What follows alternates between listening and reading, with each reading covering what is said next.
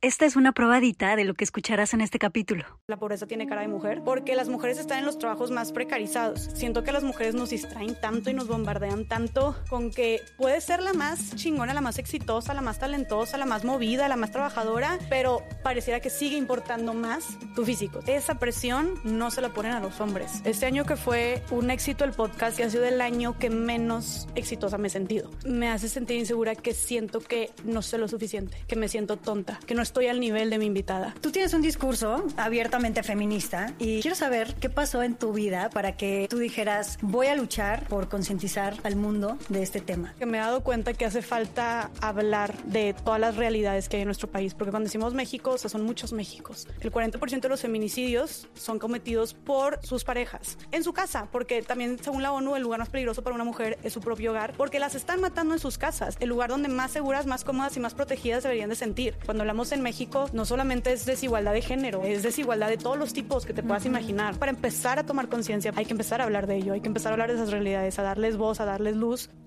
Sin caos no puede haber cambio y sin cambio no hay evolución. Juntos exploraremos cómo transformar la incertidumbre, el dolor y la incomodidad en la magia que intuitivamente sabemos que es posible para nuestras vidas. Yo soy Aislinn Derbez y creo que los mejores regalos que puedes darte son espacios para conectarte, sentir y reflexionar. Espero que este sea uno de ellos. Hoy estamos con Jessica Fernández, Hola. que me cae increíble. Jessica y yo nos conocimos por amigos en Sí. común de forma súper random. En Puerto Escondido, Nos fuimos de viaje juntas. viviendo la vida hippie. Me acuerdo que me estabas contando que, que- que estabas haciendo este podcast, que hablabas de temas un, poco disruptivos, muy interesantes, que esa es Claro. como tu pasión. Claro, sí, y sí, ven sí. lo que te has convertido, Jess. Ay, y tú también. Ahorita te decía justo, o sea, como que yo cuando te conocí, yo ya sabía quién eras, pero como que nada más te conocías, Aislinn, actriz, ¿no? Y justo antes de empezar a grabar te dije, me encanta el espacio que estás creando aquí, este, con la magia del caos. Me encanta que nos puedas dar como esta otra faceta de Aislinn, pues esta parte más introspectiva, esta parte de temas también que puedan aportar, eh, de traer a diferentes invitados, de abrirte también, abrir tu corazón, abrir tu mente, tus inseguridades, tus problemas, tu vida. Qué chingón, o sea, como te dije, qué padre que me encanta este espacio que has creado donde muestras como otra faceta de ti que además le ayuda a otras personas y que también siento que va mucho con la idea de de eso, de que las mujeres no tenemos por qué limitarnos a, bueno, soy actriz, tengo que cuidar mi imagen y ya no puedo hablar de mi vida todo. privada y no sé qué, sino, no, soy actriz y mucha gente me conoce, pero también este, tengo problemas de inseguridad, también este, he fracasado en mis relaciones. Y bueno, no sé si habías empezado con la magia del caos, Ya lo había empezado, pero no era lo que es ahorita. Sí, qué padre este caminito, ¿no? Y eso en un año y medio, ¿no? O sea, nos aquí y también próximamente ahora te va a tocar a ti estar en Más Allá del Rosa, ya lo sí, dijimos. por favor, yo quiero estar en tu podcast Me también. encantaría. Sí, porque además todo lo que me estás diciendo de mí es exactamente lo mismo que tú también has hecho. Cosas que hablas tú en tu podcast son espectaculares. Has tenido unos invitados que yo digo, ¿de dónde los sacas? ¿Cómo le haces para escoger a gente tan chingona y además sacarles temas tan profundos? Al mismo tiempo que disruptivos, te llegan al alma y que estás haciendo que muchísima gente realmente reflexione y se cuestione cosas que no están acostumbradas a cuestionarse. Sí. Entonces, de verdad, felicidades y me Sí. encanta eso. Gracias, ahí sí, pues ahí vamos. La verdad es que ha sido una revolución por completo para mí este año. Yo el podcast lo empecé en el 2018. Subí unos cuatro episodios, no me apliqué, no vi respuesta, no sé, lo dejé en el 2020, empezando pandemia. Estuve otros cuatro o cinco episodios y tampoco me apliqué, como que siento que fue una entre falta de motivación y falta de un equipo también, porque es bien importante también como delegar y así quería como hacer todo yo sola. Y también que no vi una respuesta que me gustó, entonces también lo dejé. Y hasta el 2022, o sea, esto empezó hace cuatro años, pero realmente hasta el 2022 es cuando ya me pongo la camiseta bien, me animo de que, ok, lo voy a hacer y le voy a dar su seriedad y le voy a apostar todo este proyecto y le voy a dar la promoción que se necesita hacer y en los y las invitadas, charara, y enos aquí y la verdad es que cero, cero esperaba la respuesta que he tenido, digo yo agradezco mucho el apoyo y definitivamente como que me he dado cuenta que hace falta hablar de todas las realidades que hay en nuestro país, porque cuando decimos México, o sea, son muchos Méxicos. Y me estoy dando cuenta también, viendo la respuesta de la gente, que la gente sí le interesa, o sea, sí quiere aprender, sí quiere abrirse, sí quiere ayudar, si quiere sumarse, no nada más es que desconocemos mucho y muchos estamos como en esta burbuja, en esta comodidad, en este metro cuadrado, que realmente no sabemos lo que está pasando allá afuera, que cuando hablamos en México no solamente es desigualdad de género, o sea, es desigualdad de todos los tipos que te puedas imaginar, ¿no? Y hay muchísimos tipos de discriminación, tu color de piel, desde tu clase social, desde tu raza, desde este, tu identidad de género género, todo eso que neta hacen que vivamos realidades tan distintas. Y creo que para empezar a tomar conciencia hay que empezar a hablar de ello, hay que empezar a hablar de esas realidades, a darles voz, a darles luz. Y eso es lo que intento hacer un poquito en el podcast al menos. ¿No te ha pasado de repente que te enfrentas con el síndrome del impostor? Todo el tiempo. O sea, pero todo el tiempo.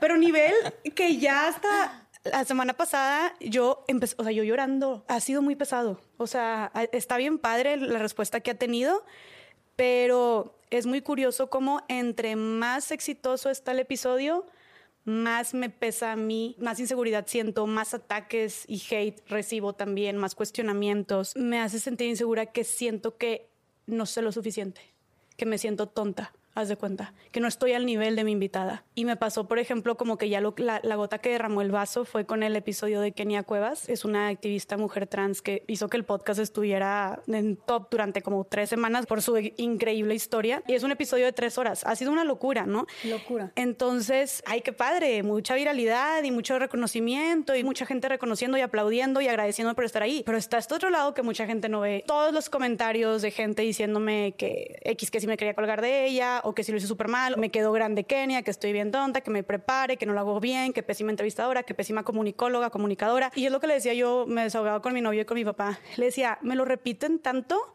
que empiezo a pensar, pues es que tal vez tienen razón, tal vez sí estoy medio hueca, ¿me explico? Y yo sé que no, pero cuando ves ese comentario tan repetidas veces en un video donde tiene más de 20 mil comentarios, obviamente no me pongo a ver todos. Ahí es cuando llega mi novio y me dice, deja de ver los comentarios, ¿no? Sí, no, es que no puedes, ¿eh? O sea, yo tengo esta regla de que ya no veo comentarios negativos o prefiero no verlos. Por salud mental, me los brinco. ¿Sabes qué dice Roberto Martínez? Este, que también por su podcast, o sea, él le lleva rompiendo muchos años en su podcast. Él dice, ver comentarios es para débiles. O al menos así le dijo a, Farid, mi novio, porque sí, Farid también me dijo, yo ya dejé de ver comentarios. Y me dijo, también deja de ver comentarios, porque también es como un círculo vicioso. Porque... Si sacas tu tarjeta Like You, recibes mucho, pero mucho cashback, baby. ¿Cómo dice? Cashback Baby.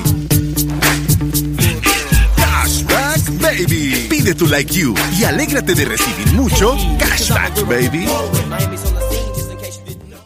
ah, entonces veo comentarios malos, me siento mal, pero luego cuando veo comentarios, porque obviamente también hay muchos comentarios buenos. Y te sientes increíble. Me siento increíble, entonces quiero seguir viendo ese reconocimiento y qué padre, que alimentando mi ego, lo que tú quieras, pero luego te topas con los comentarios negativos, entonces te, vas para abajo, entonces, y luego buscas más positivos, entonces cuando están los positivos te sientes bien, pero entonces sigues dependiendo de lo que diga la gente, ¿no? Entonces como que también eso ha sido marcar mis límites para como intentar combatir este síndrome del impostor, es también saber cómo hasta dónde, y ya sé que no quiero ver los comentarios de la gente, ni por un lado de que me vaya a sentir pésimo, pero tampoco por el otro lado donde me alaben y me aplauden y me digan un chorro de cosas bien padres, porque tampoco quiero seguirme basando. Exactamente. Es lo mismo por el otro lado. Exactamente. Es, igual de tóxico. Exactamente. Entonces, este año que fue un éxito el podcast, era lo que yo decía, es muy curioso porque ha sido el año que menos exitosa me he sentido. O sea, ha sido un año muy exitoso para mi carrera. Llevo cuatro años en redes. Ha sido el año que menos exitosa me he sentido. He tenido este síndrome del impostor, estos cuestionamientos y ataques hacia mi persona. Sentarme aparte con mujeres increíbles, con mujeres que saben tanto, que han hecho tanto, que tienen una historia magnífica de vida, ya sea porque su activismo ha hecho mucho o porque no manches que viviste por eso o porque saben demasiado, son expertas en un tema que no puedo evitar sentirme chiquita. Ha sido bien pesado eso, ¿no? Y, y yo de por sí me pongo bien nerviosa y tú sabes que es difícil difícil dirigir un podcast y es estar al tiro y que le voy a preguntar y obviamente antes investigas y ha sido mentalmente muy pesado como para, aparte de, sentarme con mujeres así, no se diga con lo que ya cargaba antes de, de ya tipo hombres, mujeres sumamente machistas, misóginos, que ya de por sí está ese hate todo el tiempo, pero luego ahora aparte cuando son comentarios que cuestionan lo que tú sabes o tu talento, que no lo haces bien, que eres una tonta o lo que tú quieras, y yo me dedico a comunicar, entonces como que nada me hace sentir que no debería estar ahí. Me encanta lo que estás diciendo porque creo que es tan increíble que la gente que nos ve, que pensarían que el éxito final es justamente que te pase algo como lo que te pasó a ti, ¿no? Que todo el mundo diría, wow, ¿qué más me encantaría en la vida que sacar un proyecto y que de repente le va cabrón, se vuelve viral, todo el mundo le gusta, tengo un chingo de views y que estando en tus zapatos, en tu posición, digas que es la etapa que menos has podido disfrutar por la autocrítica, por el síndrome del impostor, por esta exigencia enorme que tienes tú, porque tú eres una persona que es sumamente perfeccionista y que además pues te encanta tanto este tipo de temas que quieres estar todo el tiempo informada, pues te da mucho miedo que, que te veas o débil o que te veas tonta o que, porque finalmente has luchado tanto en tu vida para precisamente no ser eso. El problema es que en el fondo nos afecta porque hay una partecita nuestra que en el fondo también lo piensa. Si no, nos, nos afectaría tanto. Claro, de hecho, eso me recuerda mucho algo que me dijo mi psicóloga, hablando de temas disruptivos que son tipo pues, feminismo, derechos humanos, violencia contra la mujer, aparte en México y luego aparte Nuevo León, este bendito sea Nuevo León, de los estados más conservadores, religiosos, cuadrados, etcétera.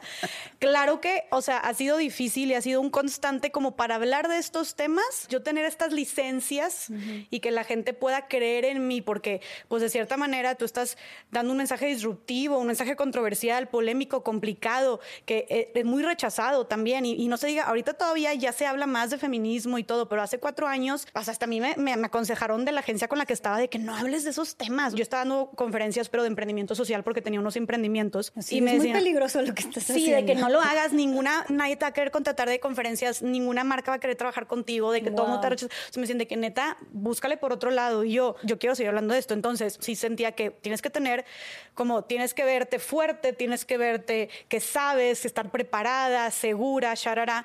Entonces, como que busco dar esta imagen que pues también ha sido difícil, la verdad. Y hasta, me acuerdo que literal hasta le dije a Farid, mi novio, le digo, de que, y, y de que sí crees que tenga talento como para hacer podcast, de que sí debería de seguirlo haciendo. A ese punto, digo, yo estaba ya en un punto muy bajo en ese momento, ¿verdad? Después ya me dio, una- me dio unas cachetadas yo misma y ya.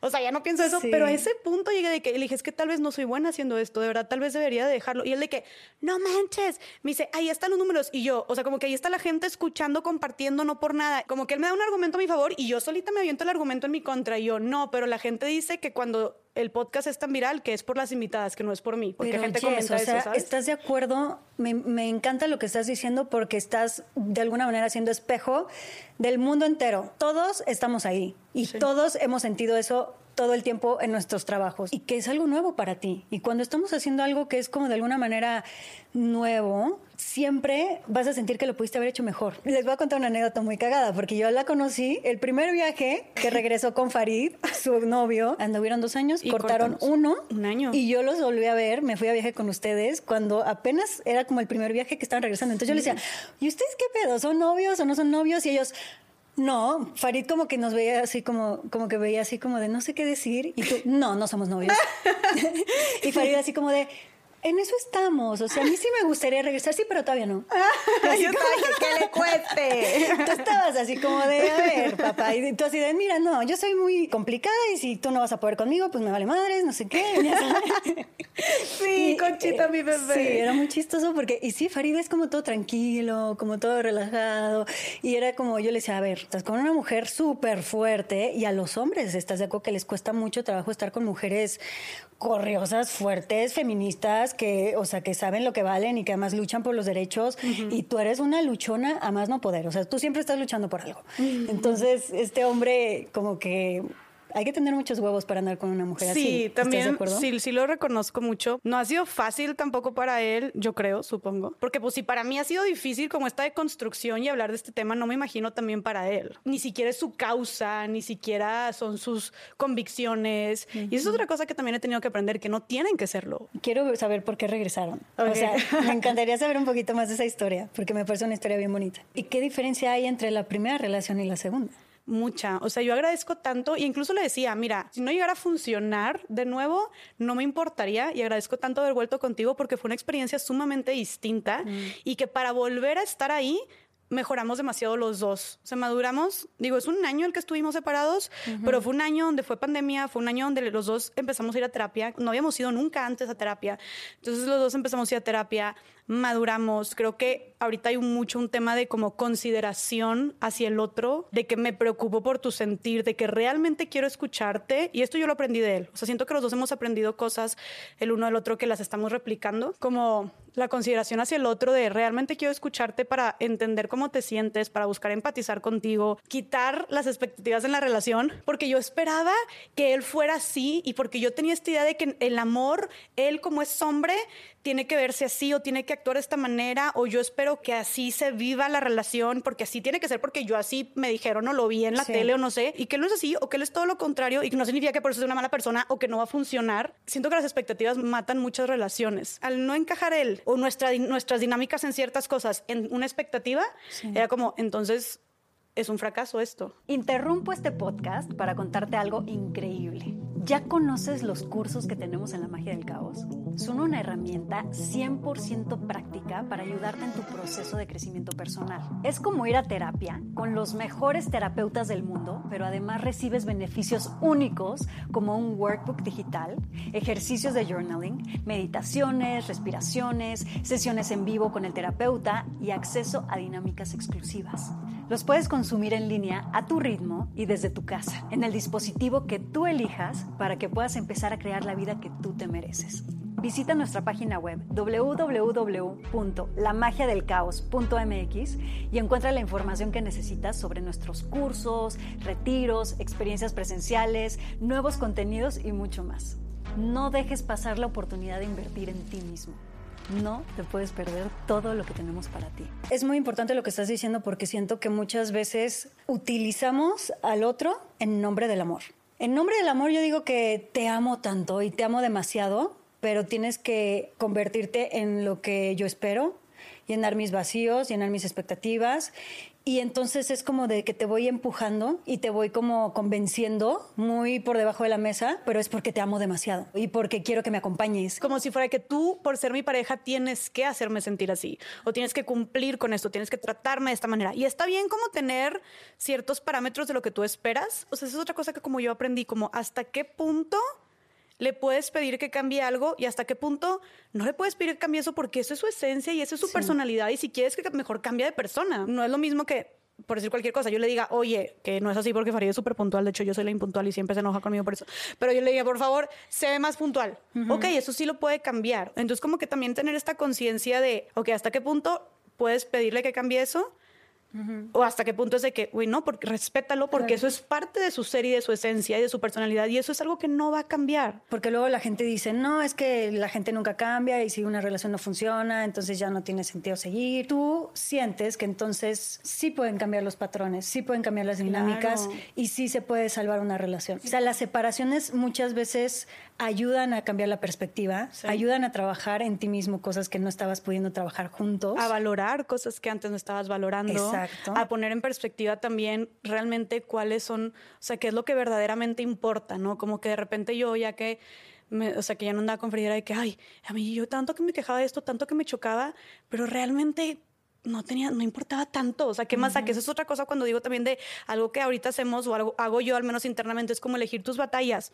De que neta vas a hacer un chorro de coraje y te choca y estás todo el tiempo como que ya te ahuevaste a que quieres que no haga esto. Bueno, pero tal vez ese es un detalle. Y si tiene estas otras cosas de que, ok, tal vez no va a cambiar, bueno, pues ya. O sea, como que hay cosas que puedo ceder, pero mira todo esto que sí tiene, que es honesto, que es súper leal, que tiene un corazón eh, enorme. Cosas o sea, que tienen mucho más valor que a veces damos así por hecho. Y aterrizarlo como que es realmente lo importante, Jessica, que tú necesitas para tener un compañero de vida, que es realmente lo indispensable para ti, como dice Romina Sacre en su libro, que cuáles son tus no negociables. Entonces, pues tal vez si el güey, eh, pues tal vez no le gusta, por decir cualquier ejemplo, no le gusta salir de fiesta, o es súper impuntual, o te exige a ti que sea súper puntual, no sé, no dice chistes buenos, por decir cualquier cosa, pues tal vez esas cosas pueden pasar a un segundo plano cuando tú dices, ok, pero puedo palomear lo más importante para mí, ¿sabes? O sea, lo que realmente va a afectar en mí y soltar las cositas que dices tú, a final de cuentas no son tan trascendentes y no me voy a estar peleando con la vida por eso. ¿Y sabes qué siento que es de las cosas que más daño nos hacen?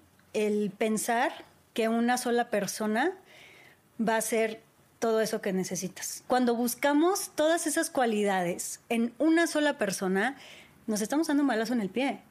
Y además estamos haciéndole mucho daño a esa persona con la que estamos. Demasiada carga. Porque es una exigencia enorme y es muy injusto. Sería muy egoísta pensar que alguien existe para llenar todo eso de nosotros. Porque qué peligroso llenar todos mis vacíos con una persona que el día de mañana te puede dejar, que el día de mañana se puede morir. Y te digo, todas estas cosas te las estoy platicando y no lo digo así como que, ah, ya las tengo súper trabajadas. Es, es, como este nuevo mindset que tengo en esta nueva relación con Farid, en el que sigo trabajando en poner en práctica esto, pero antes no lo hacía tan consciente. Y definitivamente yo creo que la gente sí puede cambiar, pero cosas cuando son cosas de como hábitos, de malos entendidos, de faltas de comunicación, etcétera, yo creo que definitivamente se pueden cambiar. Nosotros, a, nosotros nos ha servido mucho terapia y que, ojo, puede ser terapia individual o terapia de pareja también. Yo he trabajado mucho y Farid me reta mucho todo el tiempo a tragarme mi ego, a pedir perdón, a ser una persona más empática, porque yo también venía saliendo, o sea, bueno, no venía, no venía saliendo, pero yo también tengo otra historia de una relación muy tóxica y de mucha violencia psicológica. Entonces yo venía y mis maneras de comunicar y de enfrentar los problemas Eran era más que violentas, no sé sí. qué. Y Farid de que espérate, aquí no, güey, y adiós. Y entonces también me marcó mucho en ponerme mis límites.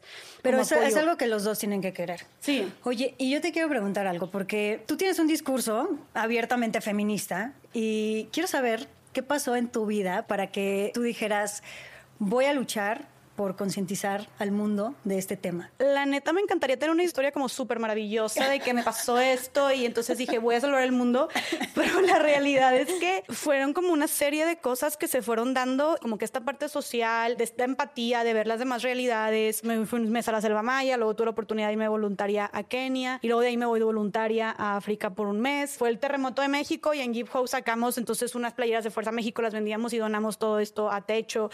Como siempre estuve involucrada y esto te lo estoy diciendo ya en carrera, pero en prepa, en secundaria, siempre estuve de que vamos al campo de verano para las personas con discapacidad o al asilo de ancianos o cosas así, te digo, desde los nueve años yéndome de misiones, pero no se quedó ahí como lo seguí fomentando con todo lo que te digo que estuve involucrándome.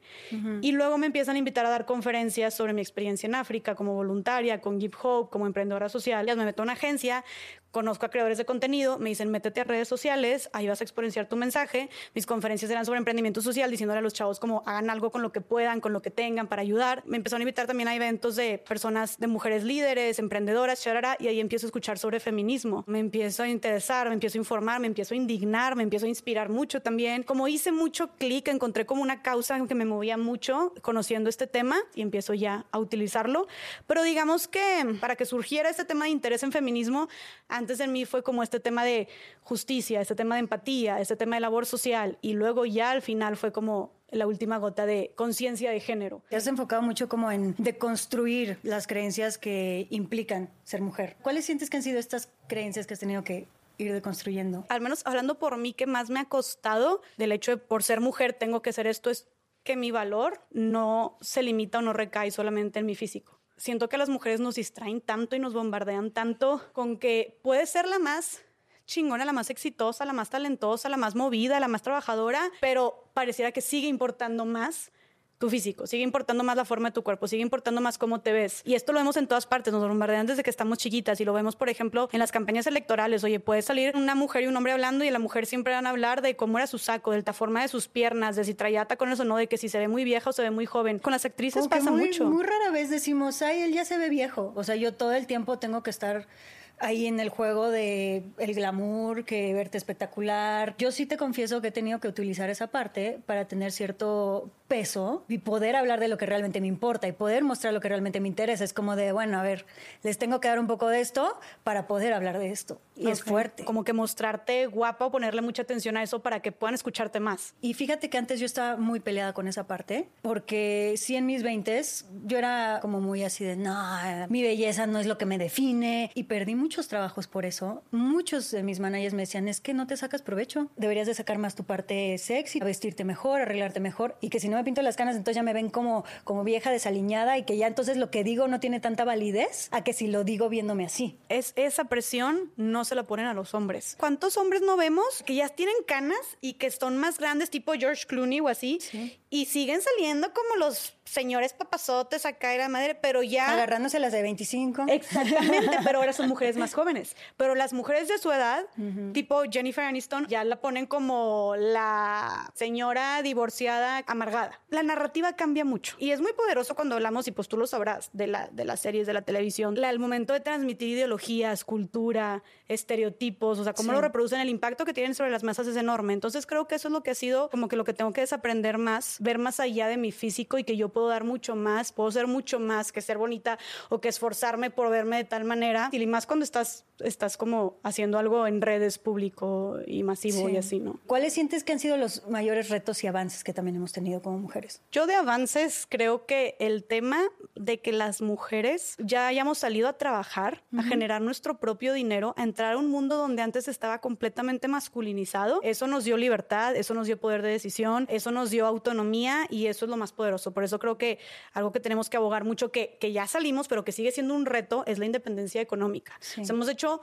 un gran camino para eso, pero aún todavía nos enfrentamos a muchos retos de que pues siguen estos estereotipos donde generalmente la mujer se queda en casa y cuida de los hijos y pues nadie le paga ni un peso por eso porque ese es el deber ser por ser mujer o que ya salen a trabajar, pero salen a trabajar y regresan y lava, plancha, trapea, cuida a los hijos y todo, a pesar de que el hombre también sale a trabajar, pero a ti te corresponde hacer esto que es otra jornada laboral prácticamente y nunca se acaba, o sea, es interminable, hasta el domingo estás haciendo eso y por el simple hecho de ser mujer.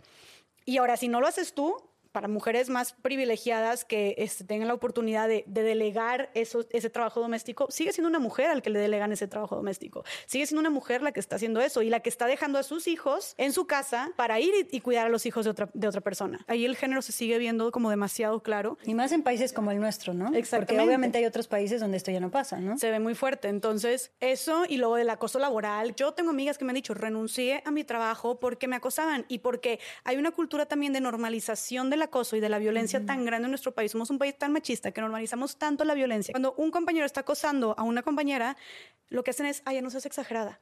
O, ay, nada más quiere llamar la atención. O, a ver, pero ¿no crees que estuviste tú haciendo algo como para provocarlo?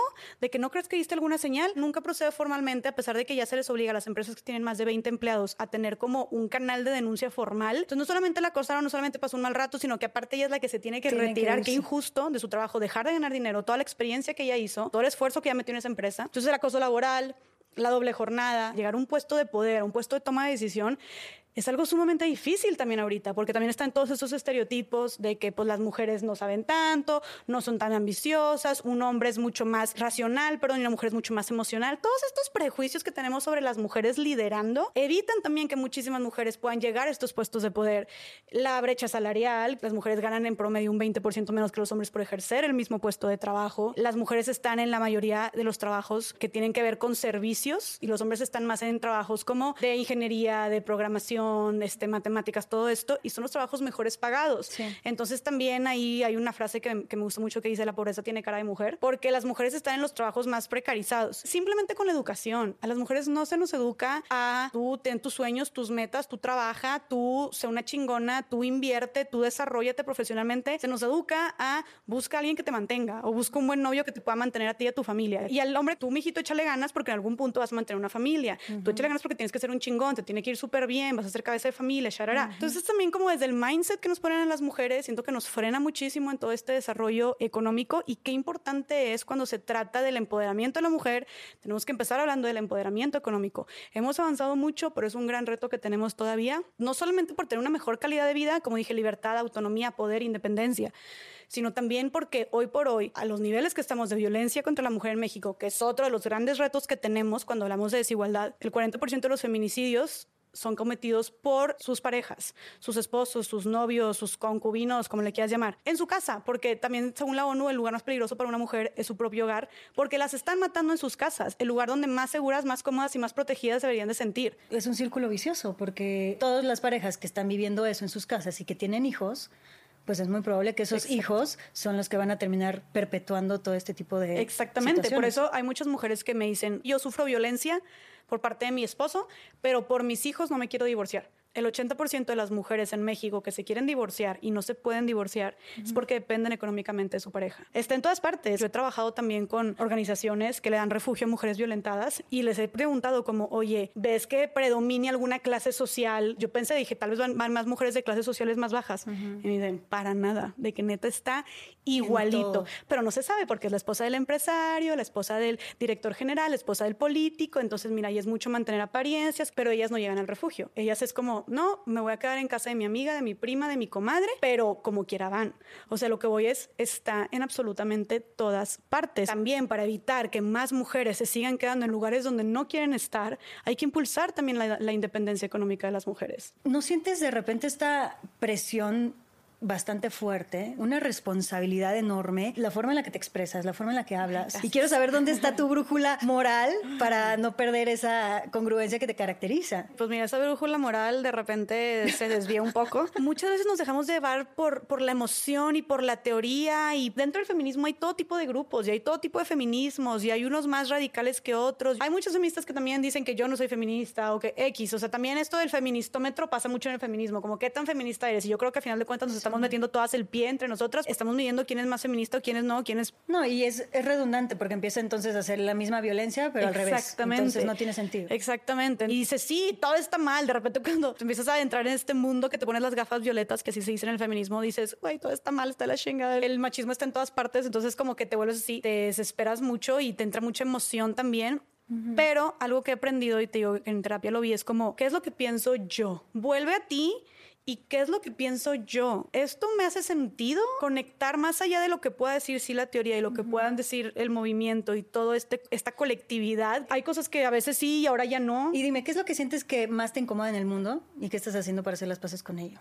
Eh, saber si quiero ser mamá o no. Siento que ya lo había pensado antes como, ay, pues la neta no sé porque tampoco me emociona mucho, pero se volvió mucho más fuerte definitivamente cuando vi que otras mujeres me dijeron tal cual de, me arrepiento de nunca habérmelo cuestionado. De eso me arrepiento. No me arrepiento de ser mamá, amo a mi hija, pero me arrepiento de nunca habérmelo cuestionado y poder decidir por mí, que era lo que yo quería. Entonces es lo que estoy intentando hacer ahorita, como decidir ser mamá pero de manera muy consciente o no ser mamá y de manera también muy consciente. Pero la verdad es que no sé, me encantaría pues felicidades. tener un quiz de ¿eres mamá o no? Ojalá muchas más mujeres se lo cuestionen porque sí está fuerte. ¿no? Y que no nada más así de forma inconsciente y que creen que, ay, como que nos andamos peleando mucho. Yo creo que un niño nos va a traer la felicidad al, hogar. claro, oye, una amiga acaba de, literal, eso era su plan. Y era como, güey, al contrario, no lo hagas. Un hijo ahonda y agranda los pequeñitos problemas que veías ahí, como que, híjole, esto no está funcionando. Un niño va a venir hacerlo mucho más grande, todo, tanto el amor como lo que no funciona, lo que sí funciona y lo que no funciona. Jamás en tu vida tengas un hijo para arreglar la situación, nunca. Y siento que ser mamá es un, trabajo tan complejo que me he dado cuenta de la complejidad hablando con mamás que necesitas estar 100% convencida de que lo quieres y el por qué lo quieres. La neta como tener un deseo o una convicción muy grande, una intención detrás y no solamente, ah, pues porque es lo que toca. ¿Me explico? Necesitamos como que siento que más mamás conscientes haciendo su chamba. Es como que digo, ok, si lo quiero hacer, lo quiero hacer full convencida, tomarme mi tiempo, también no tengo prisa, pero pues sí es algo que tengo que decidir, la verdad. Pues más porque Farid se muere por ser papá, entonces también eso es otro tema. Yo lo he hablado con él. O sea, él es de que si yo no quiero, tú, tú sí quieres, sabemos que en ese momento a Dios, por más amor que nos tengamos, porque Él es su, plan de vida. Y Él dice, yo nací para ser papá y yo sé que aparte Él está muy convencido de lo que quiere, entonces también lo respeto y jamás lo pondría en una posición donde tenga que estar así e, eligiendo porque realmente Él es su misión de vida. Pero digo, bueno, bienvenidos al mundo adulto a tomar decisiones adultas importantes, porque sí, también es un tema que no solamente va a afectar en mi vida personal, sino también la relación con la persona que tengo ahorita, ¿no? Totalmente. Entonces, sí, eso es lo que, pues eso es lo que más me incomoda ahorita de este tema. Y digo, tampoco me estoy presionando, o sea, también yo digo, vamos a darle tranqui, voy a pensarlo y ya, entonces... Y estás muy chiquita todavía. y creo que eso también ahorita que me preguntaste que qué es lo que construir de ser mujer, ahorita que te dije lo del físico, también eso, como que no por ser mujer significa ser mamá. Eso es otra cosa que cuestiona mucho el feminismo y que yo también me estoy dando de topes cuestionándomelo. Qué increíble.